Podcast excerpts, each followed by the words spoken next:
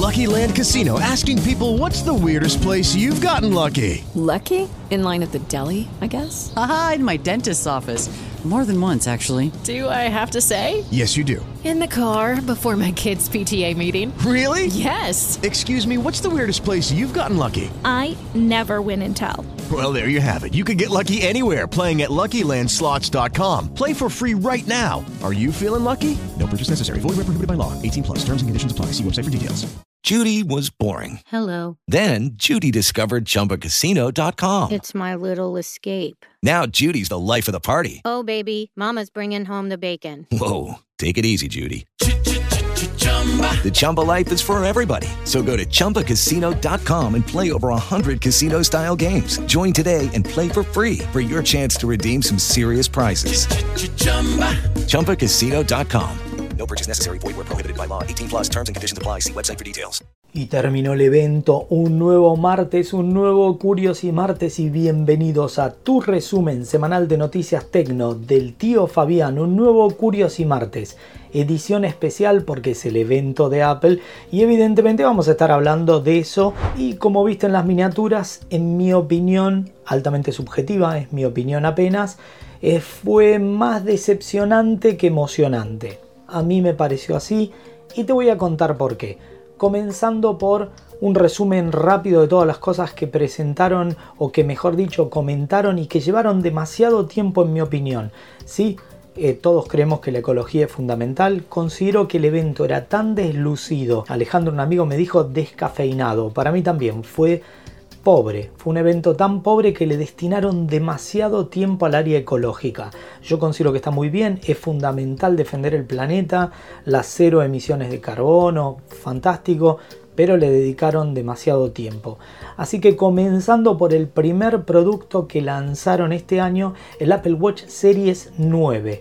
Y en mi opinión, en materia de hardware, solo dos mejoras. Cambiaron al procesador S9, es un SIP, es un sistema integrado en un solo chip que tiene algunas características nuevas, ahora te voy a contar, y dentro de esas características también incluyeron la versión del U2, el chip de ultra wideband, el silicon por el cual podés encontrar tus objetos, está también en los AirTags, esta sería la nueva versión, se incorpora tanto en los iPhone de la serie 15 como en el Apple Watch y son las dos mejoras. Entonces, en materia de software y en teoría, gracias a la combinación del acelerómetro, es algo que no podrían hacer por software exclusivamente, requiere el hardware apenas mejorado, porque también, para contar todo como es, el 6, el 7 y el 8 eh, vienen con el mismo silicon, el S6. Recién ahora hubo una innovación que fue la única que presentaron y por la cual tienen un nuevo gesto que es el double tap que daría la confirmación de lo que tenés en foco. Por lo tanto, si estás durmiendo, haces así y vas a poder tener ese tiempo extra para seguir durmiendo, vas a poder aceptar una llamada, vas a poder hacer distintas acciones por las cuales ese beneficio lo tenés. Me gusta, me parece que muchas veces nos viene bien un gesto y aparentemente sería totalmente por fuera de los gestos que ya tenemos actualmente con el Assistive Touch y que ya hice tantos videos. En la segunda característica, el procesador es tan veloz y tan optimizado gracias a la nueva tecnología y a la nueva densidad por la cual incorporaron tanta eh, tecnología dentro de este silicon que tendrías directamente a Siri completo en la unidad, totalmente independiente del iPhone, por lo que procesaría todo en el watch. Esto no afectaría la batería según ellos y tendría las mismas duraciones con estas ventajas, ampliando también la cantidad de nits a 2000 nits la pantalla, casi poniéndolo compatible con el Watch Ultra.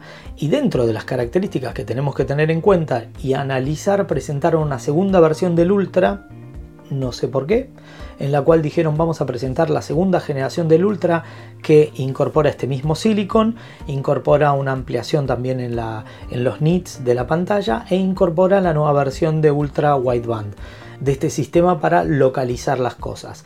También lo puedes hacer de manera reversa, por lo tanto podrías encontrar eh, tu Apple Watch al iPhone el iPhone al Apple Watch o incluso ahora después lo vamos a ver entre iPhones por si estás en un recital o en algún lugar, en una feria, te perdiste y querés encontrarte con alguien, podrías utilizar esta locación súper precisa por la que podrías obtener los beneficios de esta nueva tecnología. En materia del resto no hay mucho más. No hay grandes mejoras ni nuevos anuncios. Se queda ahí, sí, hay nuevas correas y wow, es ecológico el producto y bueno, y ya está. Así que presentaron el lineup, eso es en materia de watch. Si me preguntas si es una desilusión, sí, considero que es una desilusión, esperaba mucho más, sin embargo no estuvo. En materia de lo más atractivo de los Watch, de lo que puedo decir es WatchOS 10, que en materia de software estuvo buenísimo. Igual todo lo que se presentó lo adelantamos en las filtraciones y algunas cosas que teníamos como expectativa no la anunciaron y otras directamente sucedió lo que esperábamos que no sucediera. Y vamos directamente a eso, hablando de la presentación de los dos iPhone de baja gama, de los dos de entrada, que en mi opinión son muy atractivos, el iPhone 15 y 15 Plus. Eh, teniendo 6.1 y 6.7 pulgadas, con pantalla que como se filtró incluye isla dinámica, un borde ligeramente redondeado, un aspecto mucho más moderno, cristal en la parte de atrás también con esa tecnología fumé en una sola pieza, incorporando sensor de 48 megapíxeles y todas las funciones básicas que eso permite, obteniendo esa posibilidad del cropping en 2X, tanto en foto como en video, incorporando modo cine en 4K y no mencionaron nada del modo acción, ya lo vamos a ir viendo. Lo negativo viene directamente de la mano de un rumor que vino muy fuerte. USB-C sí, pero no. USB-C, pero es USB 2.0 con terminal C. ¿Se acuerdan que yo había dicho que el rumor hablaba que iban a hacer exactamente lo mismo que hicieron con la décima generación del iPad? Así fue. En efecto hicieron exactamente lo mismo incorporando un puerto USB del tipo C, como pidió la Unión Europea, pero con velocidad y tasa de transferencia súper lenta. Las filtraciones hablaban de que los cables tenían ese protocolo, no, el protocolo es correcto porque el puerto es así de lento, no incorporando una mejora real por, por, el punto de vista de la compatibilidad del puertito, debo reconocer que sí va a ser útil, pero desde el punto de vista de... O sea, Apple qué bronca me da, no sé cómo explicarles. Apple siendo Apple, o sea, yo digo, no hagas esto, no te puedo creer que seas tan mezquino con todo lo que ganás. Y en efecto, no se quedan atrás y son así de mezquinos. Pero en contrapartida, manteniendo los precios y teniendo esta nueva disposición de eh, cámaras, estos nuevos sensores, estas nuevas características, te compensaron por el otro lado dándote un producto francamente competitivo en la línea de los iPhone de entrada de gama. En materia concreta, probablemente sea la entrada de gama más atractivo que hubo en muchos años. El 14 y 14 Plus definitivamente eran muy mala opción de compra y yo recomendé el 13 Pro o el 13 Pro Max, incluso hasta refurbish. En este caso el 15 y el 15 Plus convienen, lo único que me desilusiona es la velocidad, pero si tenés un 13 o un 14 va a ser la misma velocidad con la ventaja de un puerto mucho más compatible. Las cámaras están muy buenas, eso hay que reconocerlo, y ya tenés el aspecto nuevo del panel con isla dinámica. El 15 y 15 Plus tienen el A16 con una mejora en la que se presenta Magicore y van a obtener este beneficio directo para el, por ejemplo, motor por el cual las fotografías obtienen una mejor relación trabajando a partir de los colores, las luces y las sombras, incluso en condiciones adversas de luz. Incorporan estas nuevas fundas Fine Wooden que aparentemente son muy atractivas, ya nos vamos a enterar, no me parece un gran anuncio. El que sí, bueno, te permiten carga reversa incluso para los AirPods nuevos que van a tener USB del tipo C, por lo tanto podés sacar de tu iPhone y cargar eh, tus AirPods. Incluso había un rumor que decía que si vos le ponías el MagSafe se podía estar cargando el iPhone y entregando carga, entonces te ahorras llevar tantos cables y todo y además es una ventaja para el ecosistema porque todos los productos de Apple tienen USB del tipo C, menos exclusivamente el iPhone y dos o tres periféricos por lo tanto ya se han migrado. Es 2.0, sí, no lo puedo creer en este siglo, un teléfono que vale 799 dólares con 128 GB, el 15, 899 dólares, el 15 Plus con 128 GB y de ahí en adelante los precios. Bueno, poneme en los comentarios si son desilusiones. Si sos hater de Apple, te acabo de dar todas las claves para que la hatees. Y si sos fan, probablemente me tires algún gran beneficio que no estoy notando. Pero bueno, estas son las características de los entrada de línea. Ahora tenemos el 15 Pro y el 15 Pro Max. Desde el punto de vista, a ver, del producto en sí, reconozco que el titanio es un producto genial, maravilloso, con una terminación súper elegante, pulida, un montón de tecnología aplicada, es un producto más liviano, con una mejor disipación térmica. En la realidad le pongo una funda de 180 gramos y eso del imán de huellas Debo reconocer que el 99.9% del tiempo lo tengo con la funda, por lo tanto no va a ser tan notorio. En materia del 15 y el 15 Plus los colores son súper lindos, pasteles, pero al final después se quedan detrás de una funda. Muchas veces incluso las fundas transparentes le cambian un poco el aspecto, así que los que han presentado reconozco que el azul me parece muy lindo, un blanco, un plateado, un medianoche, son colores bonitos, la verdad que hay que reconocer el titanio buenísimo, pero en contrapartida hasta ahora te comenté el material que desde el punto de vista de los hechos me vas a decir, y es un poco más liviano.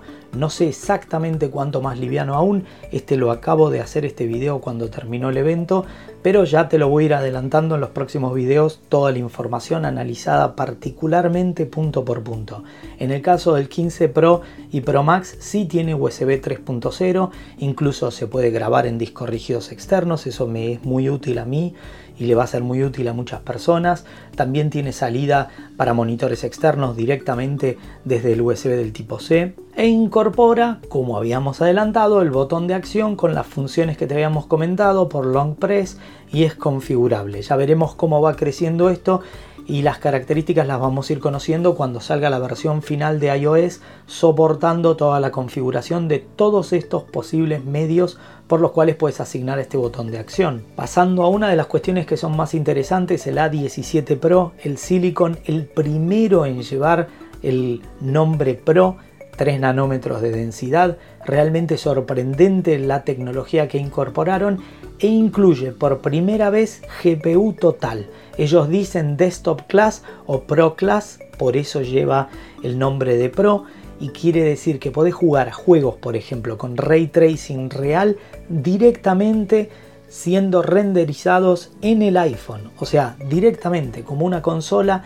anunciaron ya juegos que van a llegar al principio del 2024. Están apostando muy fuerte por esto y me parece que es muy bueno. En materia de cámaras, bueno, también 48 megapíxeles, una muy buena apertura.